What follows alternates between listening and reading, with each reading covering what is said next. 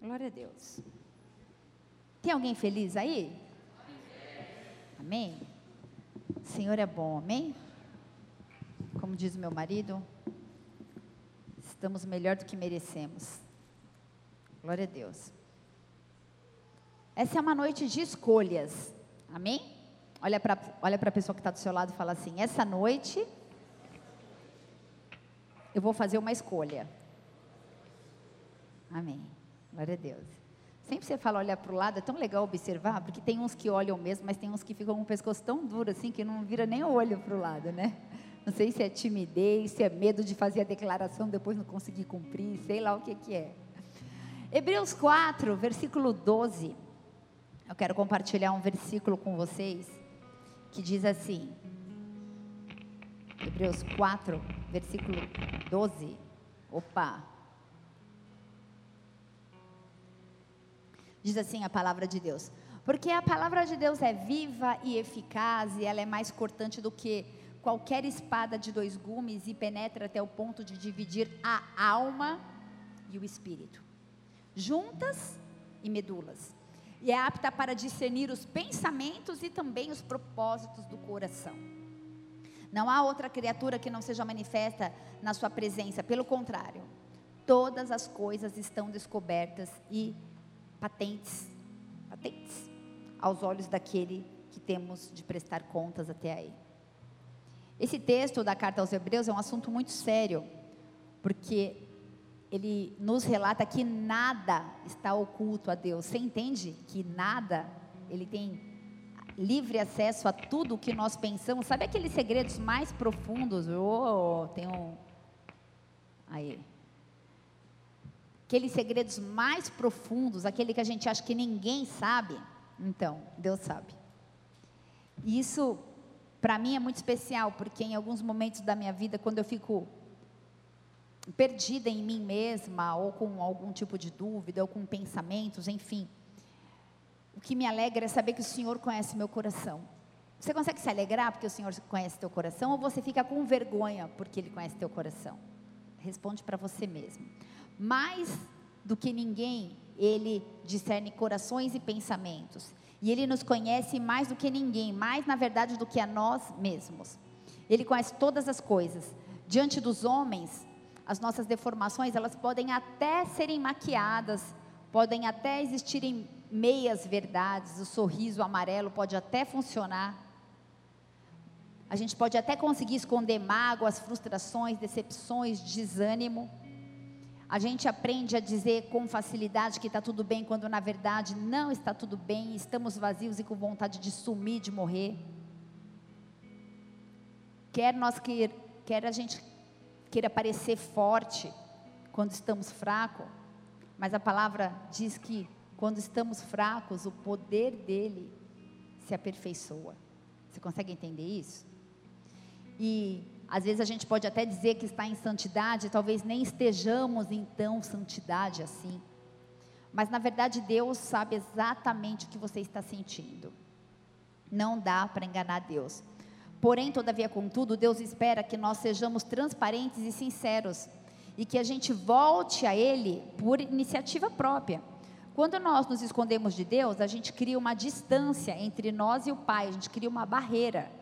E a gente começa, na verdade, a se cansar de tudo, a gente começa a se esgotar emocionalmente e até fisicamente.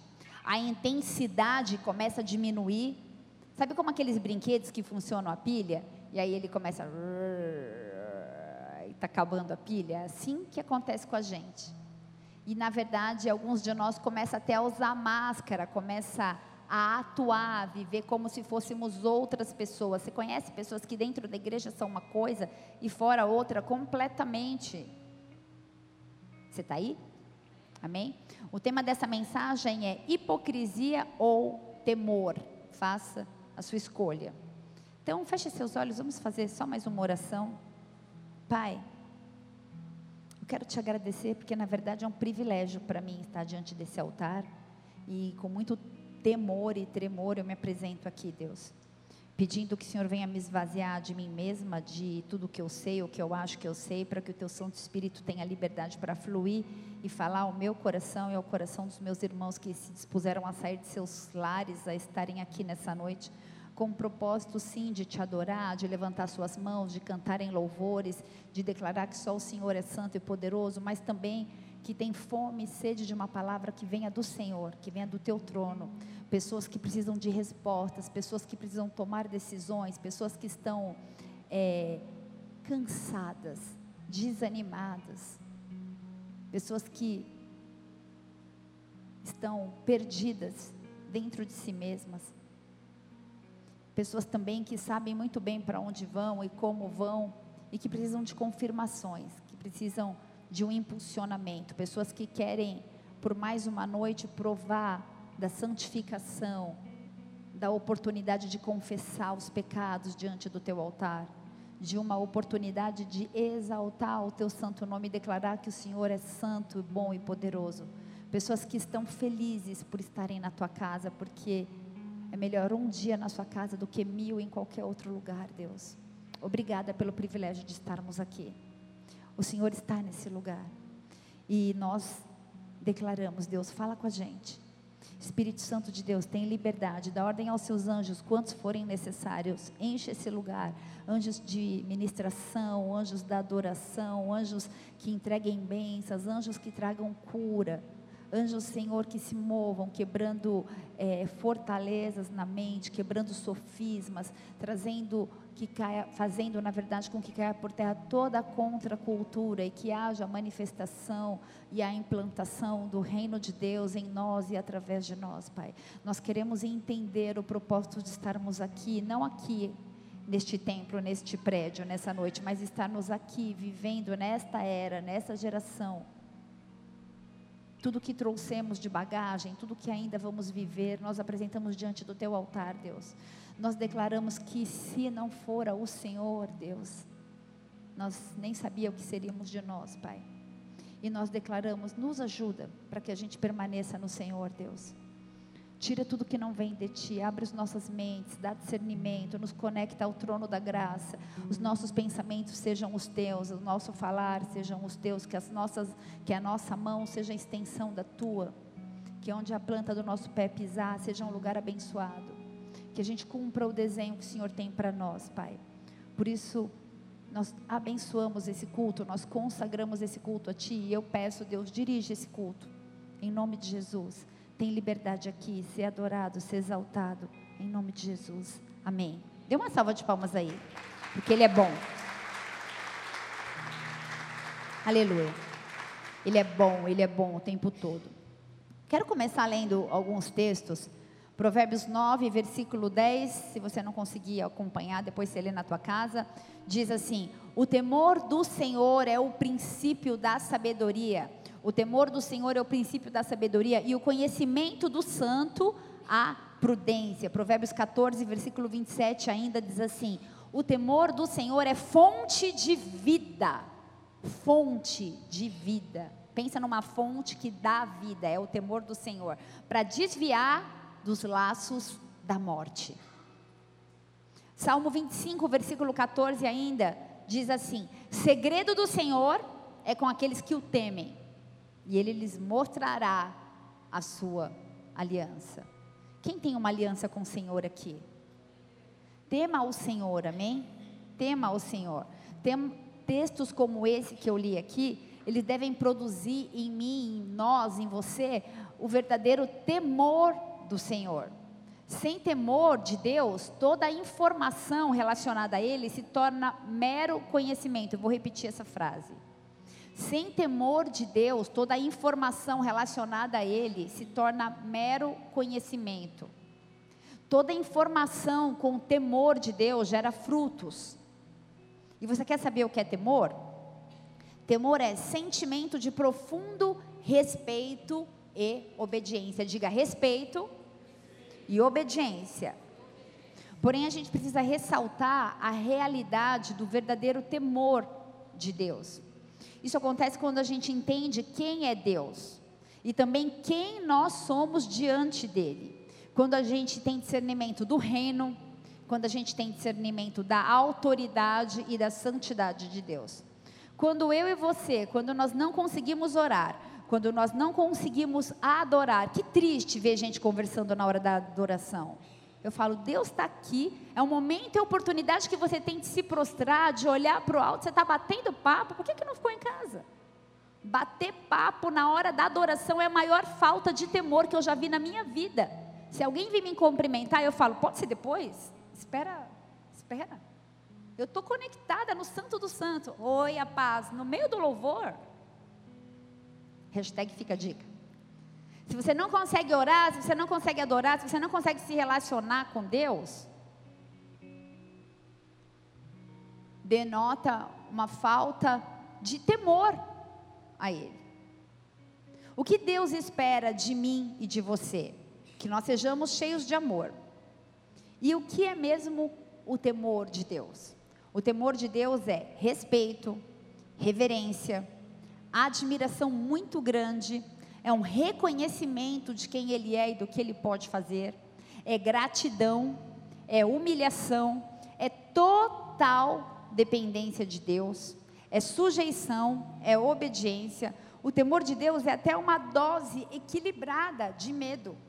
Porque o dia que eu e você não tivermos medo do que Deus pode fazer, a gente está prestes a perder o temor. Você está aí? Amém?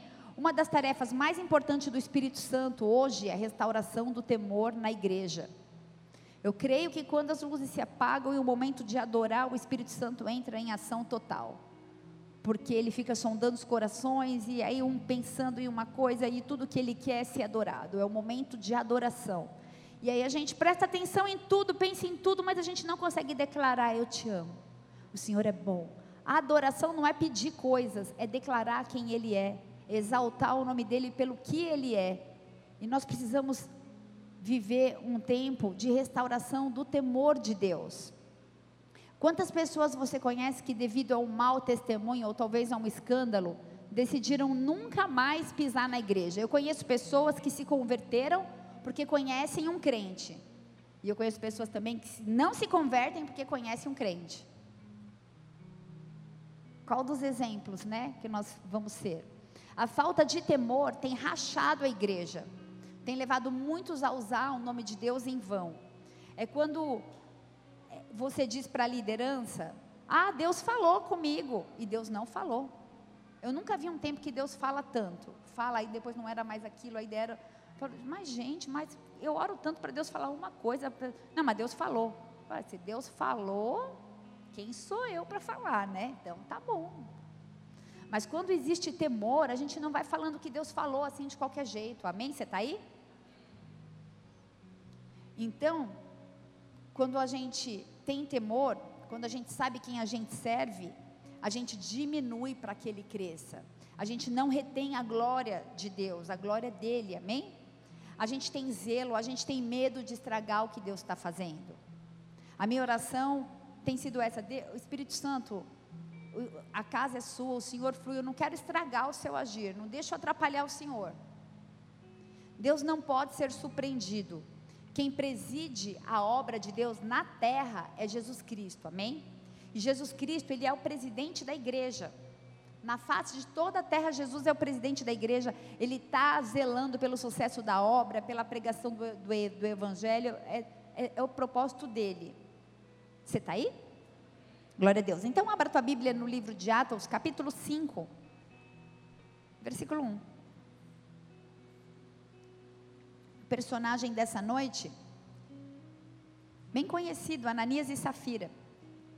Todo mundo acho que já ouviu falar. Quem achou, diga amém.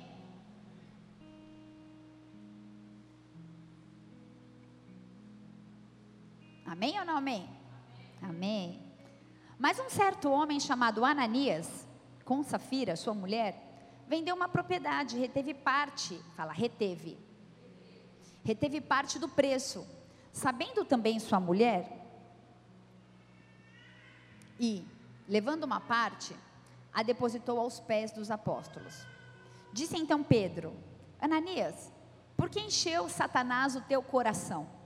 Para que mentisses ao Espírito Santo e retivesses parte do preço da herdade. Guardando-a não ficava para ti? E vendida não estava em teu poder? Por que formaste este desígnio em teu coração? Não mentiste aos homens, mas a Deus. E Ananias, ouvindo essas palavras, morreu, caiu e expirou. E um grande temor veio sobre todos os que isto ouviram. E levantando-se os moços, cobriram o morto e transportando-o para fora, o sepultaram. E passando o espaço de quase três horas, entrou também sua mulher, não sabendo o que havia acontecido. E disse-lhe Pedro: Dize-me, vendestes portanto aquela herdade? E ela disse: Sim, portanto. Então Pedro lhe disse: Por que, por que é que entre vós vos concertastes para tentar o Espírito Santo do Senhor? Eis aí a porta os pés dos que sepultaram teu marido, e também te levarão a ti. E logo caiu aos pés e também morreu. E entrando os moços, acharam-na morta e a sepultaram junto ao seu marido. E houve grande, diga, temor em toda a igreja e em todos os que ouviram essas coisas. Até aí, por enquanto.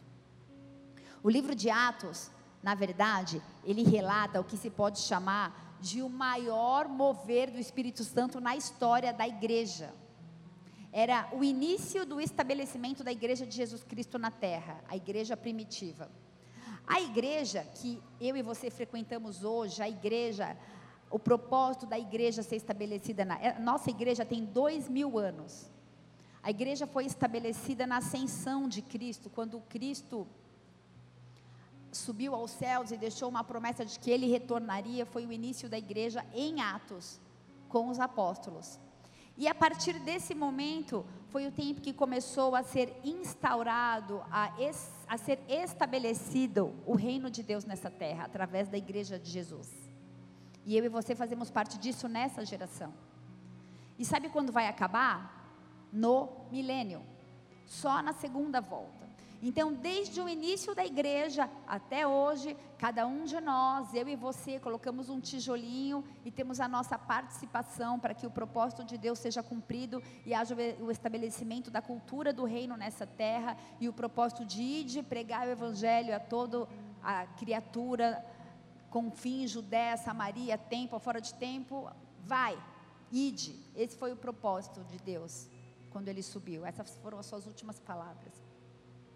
E nesse tempo, o início do estabelecimento da, da igreja, chamada igreja primitiva, era um momento onde a igreja vivia honra, onde a igreja vivia comunhão, a igreja era cheia de graça, os milagres aconteciam, o poder de Deus era manifesto. Sobrenaturalidades, milhares de almas se convertiam, três mil em um culto. Mas um evento um evento feriu a santidade daquele mover do Espírito Santo. E há um grande engano na igreja, porque nós, hoje, falando ainda de igreja, vivemos numa era ou numa geração que muitas pessoas confundem a graça de Deus e acham que podem pecar de maneira consciente. Você está aí? Pessoas que acreditam que pode fazer o que quiser e que depois é só pedir perdão. Essa é a falsa graça uma linha muito tênue entre a permissividade e a religiosidade. Ou a gente vai para um lado, não, é pecado, não, é do mal, tudo é não, não, não, vira religioso, tudo é do inferno, tudo é de Satanás. Ou a gente vai numa linha que tudo pode, não tem problema, Deus é bom, é misericórdia, é graça, Ele perdoa. A gente precisa achar um ponto de equilíbrio, vocês estão comigo? Amém? E esse é o tempo de nós estabelecermos o temor na igreja, restaurarmos o temor na igreja, assim como foi na igreja primitiva. Porque nós vivemos um tempo onde as pessoas usam o nome de Deus em vão, digam, falam que Deus falou, mentem para si, mentem para os líderes, mentem para ela mesma, mentem para todo mundo, e está tudo bem, porque Deus é bom e Ele vai me perdoar. Mas um dia isso vai ter uma consequência. A gente tem vivido um tempo onde muito se fala sobre a supergraça. Nunca na minha vida eu ouvi tanto falar em eu quero é ser feliz. Eu preciso me preocupar com a minha casa e com a minha família. Ministério? Ir à igreja? Eu quero é ser feliz. Está tudo errado, a mente, o entendimento, porque está tudo, tudo entrelaçado. O meu casamento, a minha vida financeira, a minha saúde, o meu ministério, o meu chamado, está tudo entrelaçado, tudo faz parte de um propósito de Deus que inclui a igreja, porque eu sou igreja, não só aqui num culto de quinta, você está aí? Mas aonde eu e você estivermos, nós somos a igreja. Amém? E nós temos vivido um tempo da, onde a fé ela tem se tornado barata, porque ela tem sido oferecida como um produto de consumo para satisfazer as massas. O que a igreja quer ouvir, não o que o Espírito quer falar. Vamos falar sobre autoajuda. Vamos pregar sobre o amor, e glória a Deus, porque o amor de tudo é o mais importante. Mas nós servimos um Deus que é amor, mas um Deus que é juízo, que é fogo consumidor e que consome o pecado. E não dá para a gente só na linha do amor e fingir que esse Deus justo, juiz, não existe. Você está aí? Quando a fé é oferecida apenas para que a mensagem se encaixe para a gente satisfazer os nossos desejos pessoais, alguma coisa errada. Quando a fé é oferecida como um espetáculo para um público que deseja o ouvido adoçado e a promessa de um status quo para sua própria alma, a gente está indo no caminho errado. E a palavra diz que no final dos tempos se levantariam falsos mestres e falsos profetas. E nós temos, só você ligar a internet. Eu nunca vi uma banalização, era essa palavra que eu queria achar, do Evangelho de Deus como tem sido. Falta de temor, a falta de reverência, manipulação, texto fora de contexto. Falo, meu Deus, Quando a gente defende a identidade de ser filho ou filha de Deus com uma garantia para reivindicar as promessas materiais, eu sou seu filho, o senhor tem que me dar, porque eu tenho uma herança, uma manipulação da palavra, porque nós somos cordeiros em Cristo, sim, mas de tudo, não de algumas partes que nos convém. E quando a gente começa a fazer barganha, ou viver um evangelho de toma lá da cá, ou de transação monetária, a gente já está perdido dentro da igreja. A graça barata é a graça sem discipulado, é a graça sem cruz, é a graça sem Jesus Cristo. A graça barata, ela nos afasta da condição de sermos santos como eu sou santo. Ah, não dá para ser igual Jesus. Aí é, era antes que era assim, hoje em dia não precisa. A falsa graça tem levado muitas pessoas a um caminho de morte, de destruição. Ananias e Safira, eles mentiram ao Espírito Santo e houve uma batalha para que isso não acontecesse. Mas eles endureceram o coração e não obedeceram. Sempre há uma batalha sendo travada para que a gente não minta ou para que a gente não manipule, porque o pai da mentira é o diabo. E, mas Deus, Jesus veio para que a gente tenha vida e a vida em abundância. E a, e a, e a, e a, mor, e a mentira leva à morte. Mas Jesus leva a vida, sempre há uma batalha da morte, da vida para mim e para a tua vida. Você está aí? Amém? Atos 5, versículo 2, a palavra reteve significa avareza associada à hipocrisia no original.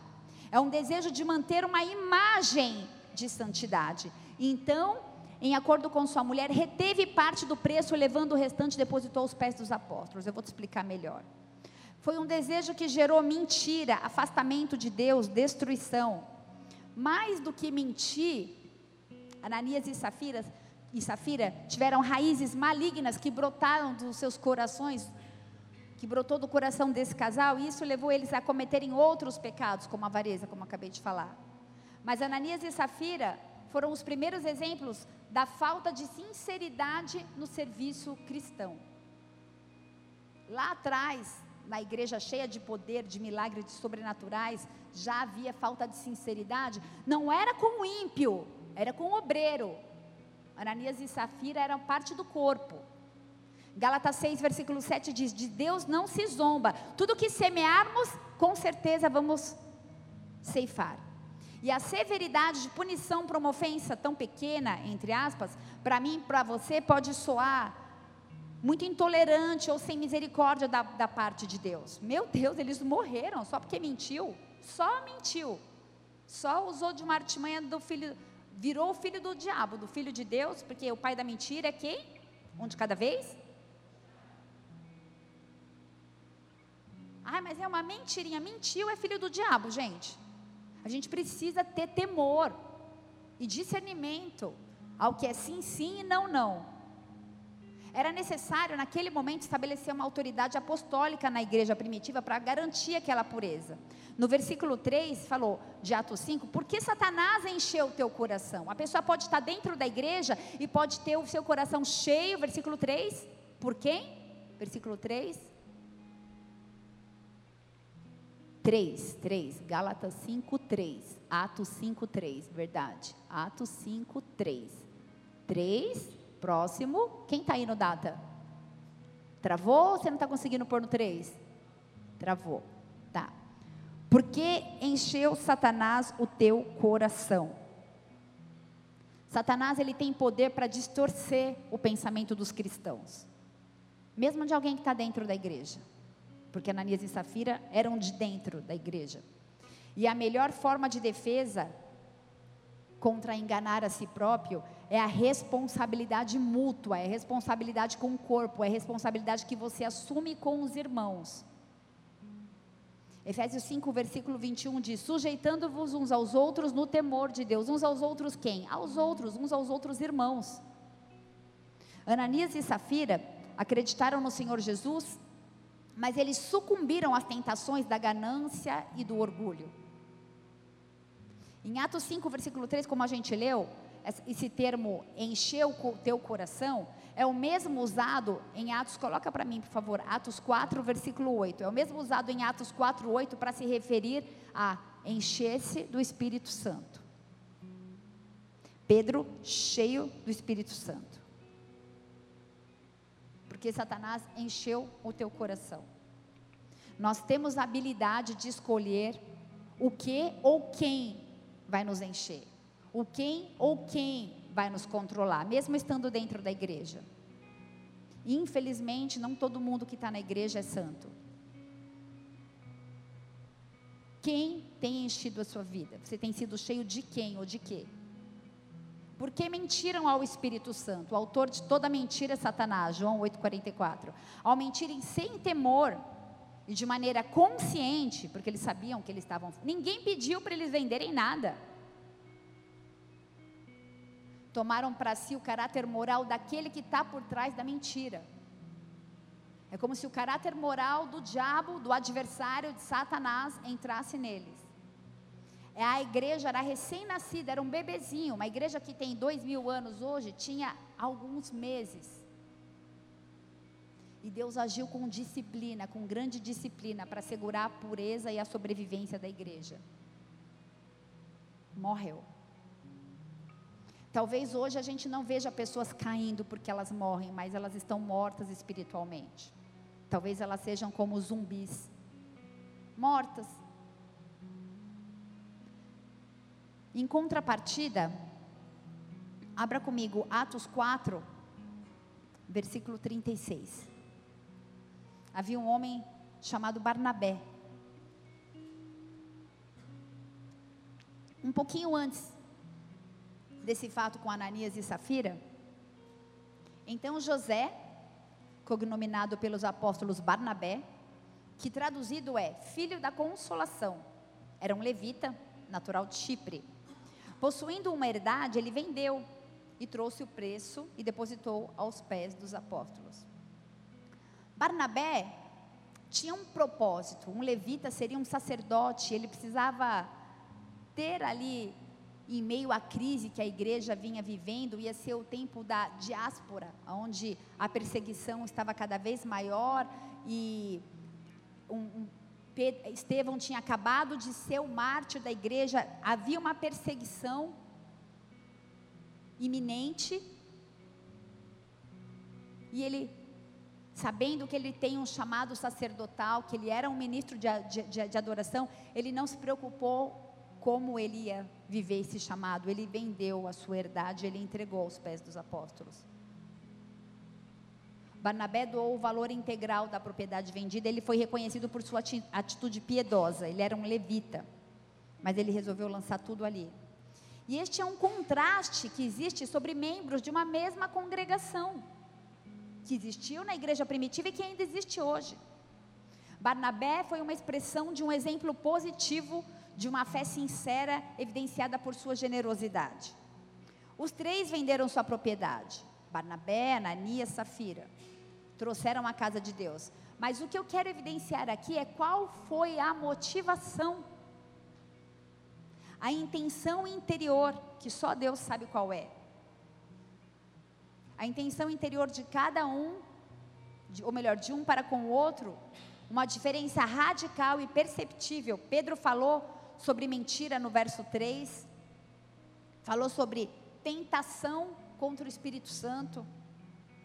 Eram palavras que eles estavam acostumados, eles eram ministrados, mas mesmo assim, eles sucumbiram. E após a exposição desse pecado, coloca para mim no versículo 10, por favor, de Atos 5. Versículo 10. Após a exposição, no mesmo instante caiu ela aos pés de Pedro e expirou. Entre tantos moços, acharam-na morta e levando-a sepultaram-na junto ao seu marido. Pode ir passando. 11. E sobreveio grande temor e toda a igreja e a todos quanto ouviram a notícia desses acontecimentos. Sabe, igreja, algumas vezes a gente não gosta muito de escândalo. Na verdade, eu não gosto. Quando tem um escândalo, principalmente na igreja, eu sofro. Hoje eu tive a, infelicidade de ver uma cena da família Pôncio.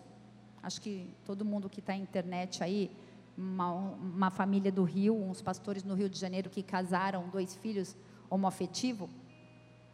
E quando a gente vê esse tipo de escândalo na igreja, o meu primeiro, a minha primeira postura jamais foi jogar uma pedra. Sabe por quê? Porque esses dois meninos precisam ser amados. Eles precisam ser amados. Eu imaginei essa pastora como mãe, como ela deve estar se sentindo. Ela pode até ter uma postura como mãe, mas como ministra do, do Evangelho, a gente não pode. O Deus de amor é o Deus justo que não vai contra a sua própria palavra. E, e o meu coração não foi de jogar pedra, não foi de fazer nenhum comentário para fomentar mais aquela situação que já está difícil mas foi de olhar para aquela família e orar para que a verdade, a revelação de quem é Cristo, o Filho do Deus vivo, venha sobre aqueles meninos. Dois meninos lindos, jovens. Mas haverá aqui no nosso meio, no Rio de Janeiro, em todos os lugares, sempre haverá exposição de situações que às vezes eu e você teremos vergonha até de falar. Eu já tive situações onde um pai abusa sexualmente da própria filha, aonde a mãe permite que o filho tenha relação com a irmã. E dentro da igreja, estou falando de gente que conhece a palavra de Deus. Mas quando isso é exposto e há um revestimento de amor e de temor e da palavra de Deus, de, de, deixa no versículo 11 para mim. A igreja toda é revestida de temor grande temor à igreja, todos quanto ouviram a notícia desses acontecimentos, a igreja é cheia de temor, porque o nosso Deus é um Deus consumidor. Eu não quero te incitar a ter medo do que Deus pode fazer e nem te chamar a temer a Deus, senão você vai para o inferno. É por amor, é por discernimento de quem Ele é e de quem você é para Ele. Mas a exposição de pecado sempre existiu e sempre vai existir, porque Deus revela o intento mais profundo dos nossos corações antes dessa exposição, há uma, duas, três, quatro, cinco, dez, trinta oportunidades para que haja arrependimento, contrição e transformação. Mas se não há, uma exposição para que haja cura. E após a exposição desses pecados, houve uma, um revestimento de temor. A disciplina na igreja precisava ser estabelecida. Em toda a igreja sempre vai existir um casal que não concorda com a ética, que não concorda com a doutrina, que não concorda com o pastor, que não concorda com o presbítero, que não concorda com a líder, que não concorda com o diácono, que vai questionar, que vai contaminar. Sempre foi assim e sempre vai ser. A gente vai expulsar essas pessoas da igreja? Não, a gente vai amá-las. A gente vai amá-las e vai ensiná-las, e vai perseverar, e vai perseverar, e vai perseverar. Porque se precisar sair, sabe quem tira? O próprio Deus. Quando um homem tira uma planta de um vaso e coloca a planta no outro vaso, a planta morre. A planta só não morre se o agricultor, quem é o agricultor? Deus. Se o agricultor tirava a planta de um vaso e pôr no, no outro, a planta sobrevive. Se for o homem, a planta morre. Deus está trabalhando. Por isso, não queira se plantar onde Deus não te plantou. Barnabé, ele vendeu a sua propriedade. Ananias e Safira olhou para Barnabé, ai, também quero vender. O Barnabé ficou, ó, bonito na igreja. Agora vai todo mundo falar, o Barnabé é o cara. Ninguém pediu isso, mas por amor. Mas no caso de Ananias e Safira foi por disputa, para mostrar poder econômico, sei lá o quê. Quanta disputa no nosso meio. Aquele que na obra de Deus age pela carne não tem forças para cumprir os detalhes que são preenchidos apenas com amor. Eu vou repetir isso. Aquele que na obra de Deus age pela carne não tem forças para cumprir os detalhes que são preenchidos com amor. Não retenha. Que, qual, qual foi a pergunta? Por que você reteve certa parte do valor? Não retenha. E eu não estou falando aqui de recursos financeiros, mas eu estou te desafiando a não reter o seu dom, a não reter o seu chamado, a não reter o amor, a não reter o serviço. Quem processa a retenção é Satanás. Ele enche o coração de mentiras. Quem faz isso é Satanás. E agora sim eu vou falar de finanças. Não retenha também.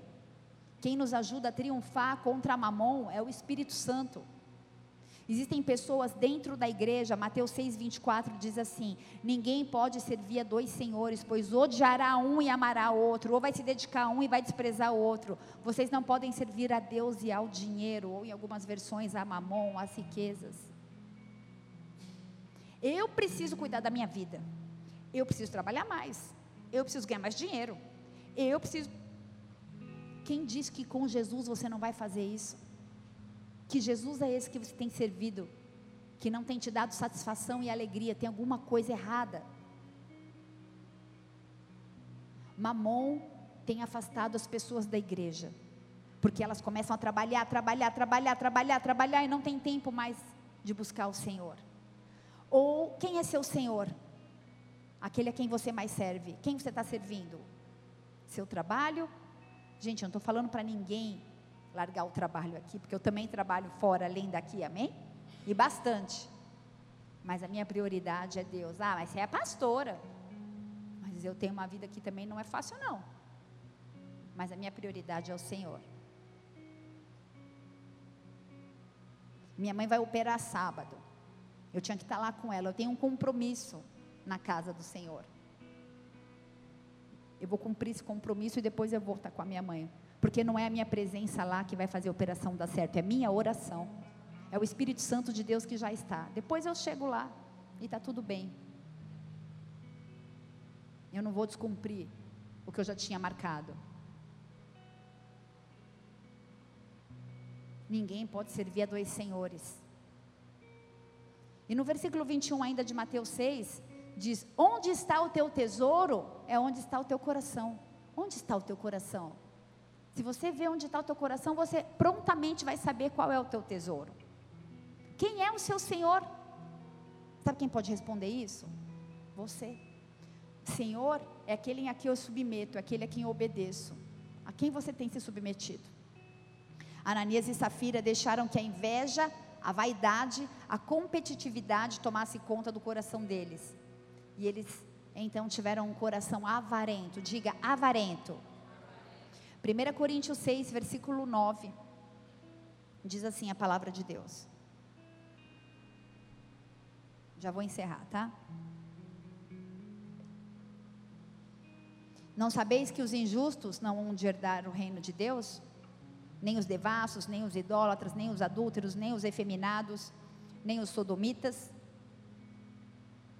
nem os ladrões, nem os avarentos, nem os bêbados, nem os maldizentes, nem os roubadores herdarão o reino de Deus.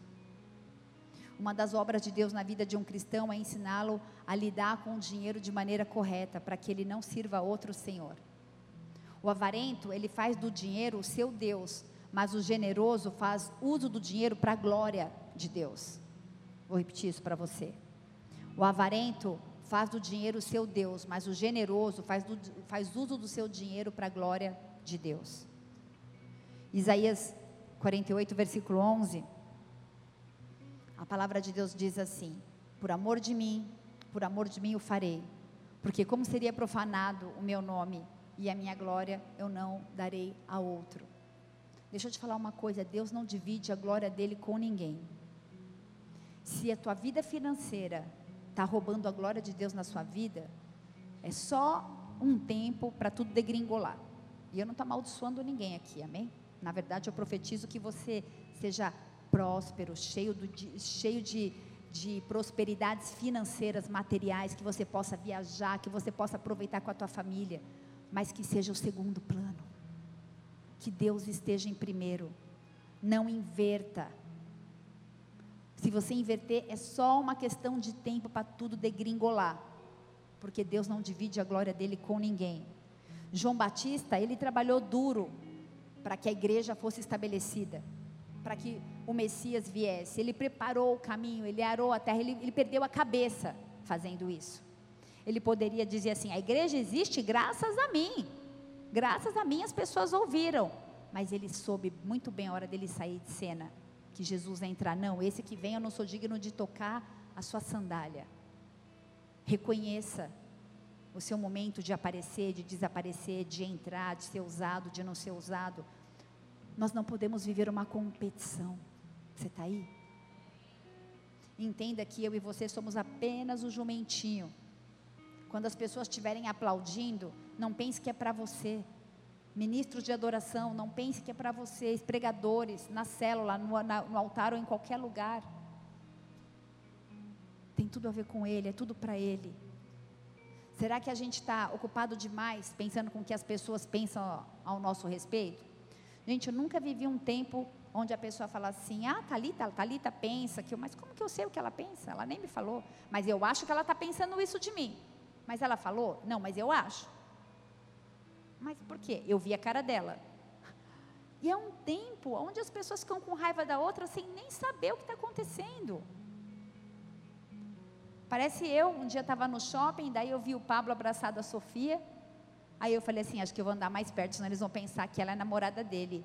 E o pior, que eu sou a sogra, né? Só para quebrar o gelo. Você gostou? Essa preocupação está dentro da gente. A gente tenta ser algo que não somos. E chamamos isso de hipocrisia. Diga hipocrisia. Hipocrisia é o ato de fingir crenças. Você é crente? Eu sou. Sabe, nem a última vez. Faz um teste com uma pessoa. Pega, põe um. Fecha a Bíblia, põe um clipe em cima. Você vê quando, se o clipe está lá. Às vezes passa três meses, o clipe está lá. Um clipe bem pequenininho. Está lendo a Bíblia? Tô mentindo na cara de pau. Pior mentiroso é o que mente para ele mesmo, para mostrar para todo mundo que é crente. Mas Deus sabe. Hipocrisia é o ato de fingir ter crenças. Hipocrisia é o ato de fingir virtudes. Hipocrisia é o ato de fingir ideias. Hipocrisia é o ato de fingir sentimentos que a pessoa na verdade não possui. Hipocrisia é frequentemente exigir que o outro se comporte de uma forma correta, com parâmetros de conduta moral, que você mesmo não cumpre, mas cobra do outro. Sabe aquela pessoa que vem na igreja começa a apontar o Gabriel, a Talita, e começa a falar de todo mundo, mas olha para a sua vida. Só vê o defeito dos outros. Gente, quem não tem pecado aqui, joga a primeira pedra. Eu vou até me esconder aqui, porque eu tenho. Eu luto todos os dias, eu peço perdão todos os dias. Você está aí? Amém? O temor do Senhor é o princípio da sabedoria. E como é duro ver homens e mulheres que amam a Deus conseguindo mentir na cara dura, na cara de pau. Conta uma história para o pastor, conta outra para mim. Eu falo, será que eles não entendem que a gente é casado e vai conversar? Não é possível, que é muito no cego para contar essa história diferente um para o outro. Apocalipse 22, versículo 15. Ficarão de fora os cães, os feiticeiros, os que se prostituem, os homicidas, os idólatras e qualquer que ama e comete a mentira. A mentira escraviza. A mentira fere a Deus. Tem gente que mente tanto que acredita na própria mentira, depois não sabe nem mais se é verdade ou se é mentira. É doença, precisa de ajuda. Tem que vir no NV. Ó, oh, meu problema é mentir. Começa a falar a hora que você mentir. Não, não, não era isso, desculpa. Mentira é pecado. Se você mentiu para a liderança, você mentiu para o Espírito Santo. Você foi chamado para coisas grandes. Não se transforme numa laranja podre, porque além de você morrer, você vai contaminar pelo menos uma meia dúzia que tiver do seu lado. Nunca é um sozinho, sempre leva um monte. Quando Deus estava percebendo que o temor estava sendo deixado de lado, ele, ele tomou sérias providências. Isso quer dizer que se você escolher o pecado, pode dar tchau para os planos de Deus, porque Ele vai levantar outro. Tiago 4, versículo 12 diz assim: Só há um legislador que pode salvar e destruir. Tu, porém, quem és que julga o outro?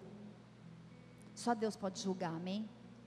Uma ministração sobre mentira não me dá o direito e nem te dá o direito de ficar apontando a mentira do outro. Porque quem faz isso, sabe quem é? É a gente mesmo.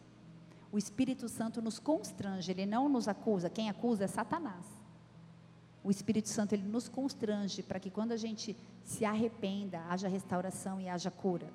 Só Deus pode julgar e ele vai fazer no tempo certo. Mas você foi chamado e esse é o seu tempo.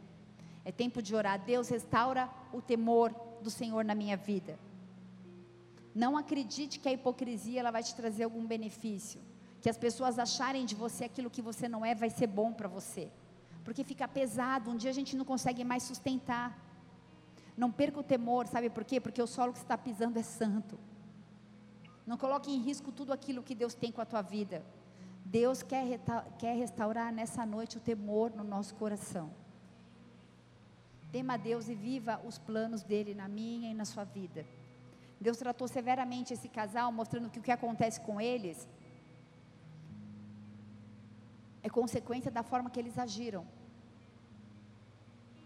Talvez demore para a gente morrer. Talvez a gente morra dia após dia.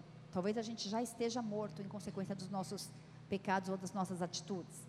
Mas ainda dá tempo de ser restaurado. A restauração e a transformação para a sua vida hoje, nunca mais ser a mesma, está à distância de uma oração.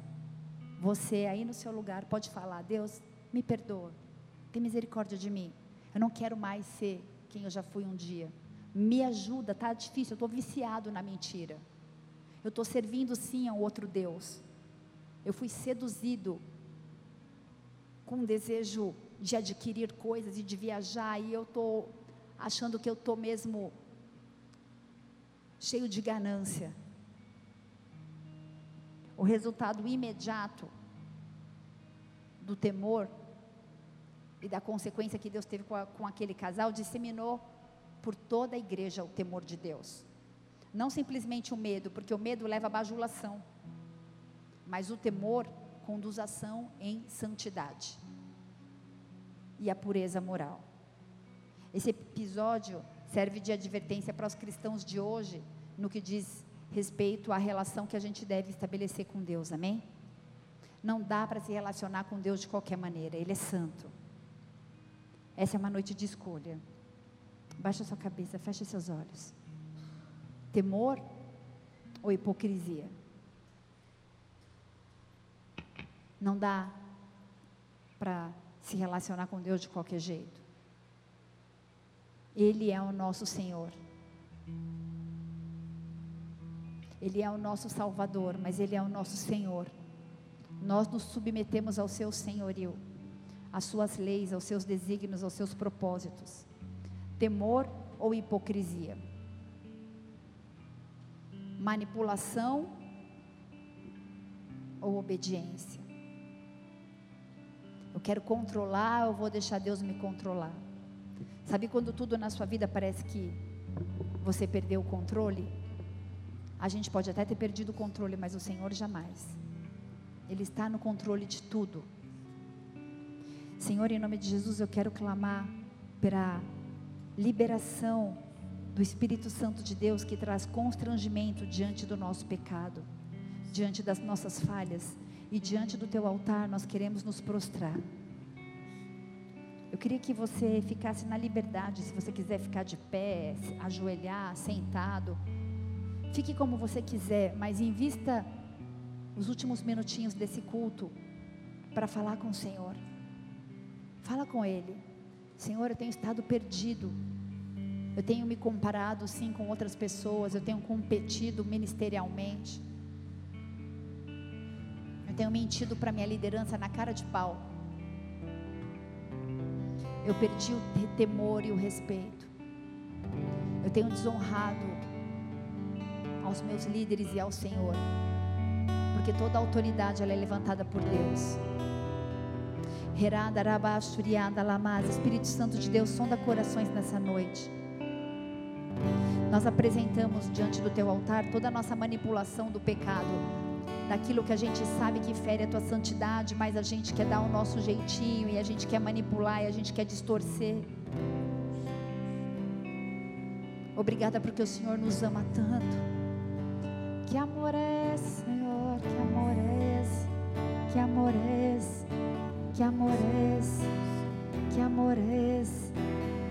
Sinto o amor de Deus. Sinto o amor de Deus aqui neste lugar te enchendo, trazendo constrangimento e arrependimento. Ele não te acusa. Ele não te acusa. Eu repreendo na autoridade do nome de Jesus todo espírito acusador neste lugar. Todo espírito acusador. Existem pessoas que têm, estão vendo nesse momento como alguém pondo o dedo mesmo. Mas o Senhor é amor, amor, misericórdia, graça. Ele pode até mostrar o seu pecado, para que você se arrependa e peça perdão, mas Ele está prontamente disposto a te perdoar e a te restaurar e a te impulsionar para um novo tempo. Talvez você se sinta cansado e sozinho, lutando contra a maré. Eu não sei qual é a tua peleja, nem qual é a tua dor. Mas o Espírito Santo de Deus intercede com gemidos inexprimíveis. Se você ora em línguas, comece a orar em línguas. Que haja uma liberação do Espírito Santo de Deus neste lugar, sobre cada vida, sobre cada família aqui representada. Gemidos inexprimíveis por pessoas que não conseguem colocar a sua dor expressar os seus sentimentos diante do teu altar, Senhor de dentro para fora, vai visitando, vai tirando toda a máscara, vai tirando toda a apatia, todo o desânimo, toda a manipulação e controle. Espírito Santo de Deus, diante do teu altar nós nos arrependemos e nós pedimos perdão ao único Deus digno, poderoso, justo, capaz de mudar nossa sorte capaz de mudar a nossa história. Não deixa a gente se perder na ganância, não deixa a gente se perder no egocentrismo.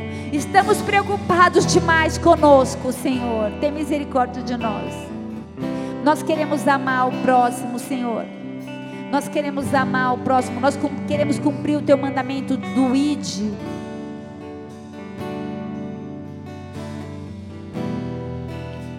Existem corações aprisionados amargurados.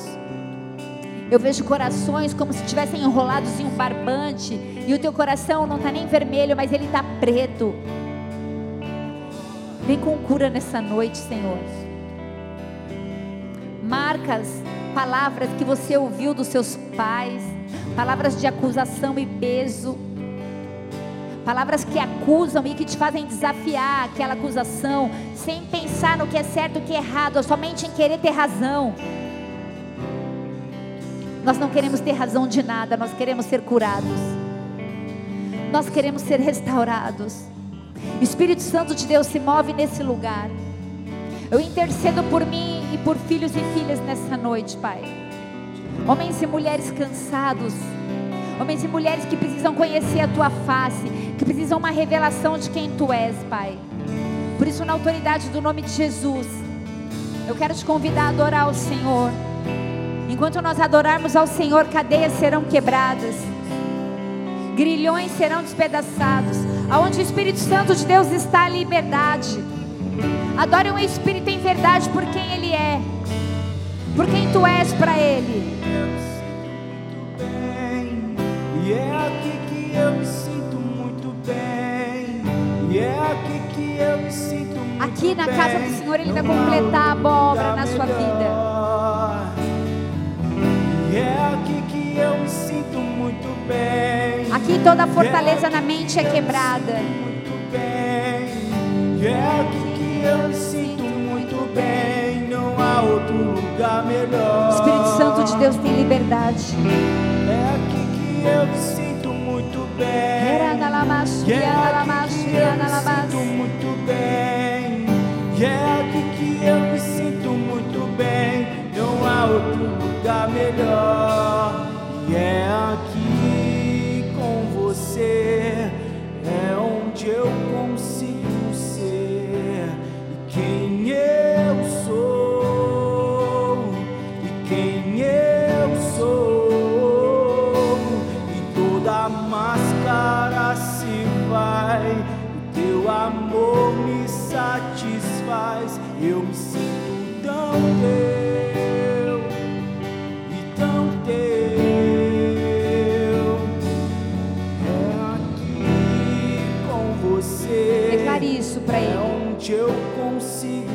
Cadeias são quebradas. Quem eu sou e quem eu Você pode ser quem você é porque Ele te conhece. e toda máscara se vai. O teu amor me satisfaz. Eu me sinto tão teu, tão teu.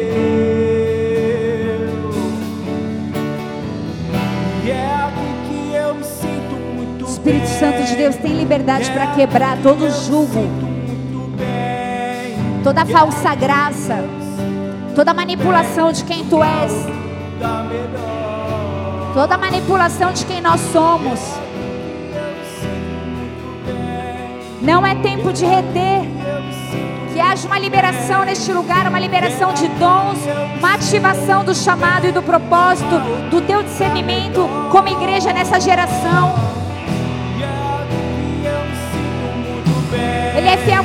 Para completar a obra que ele mesmo começou na sua vida. E é aqui que eu me sinto muito bem. Não há outro lugar melhor. E é aqui que eu me sinto muito Adore bem. Ele.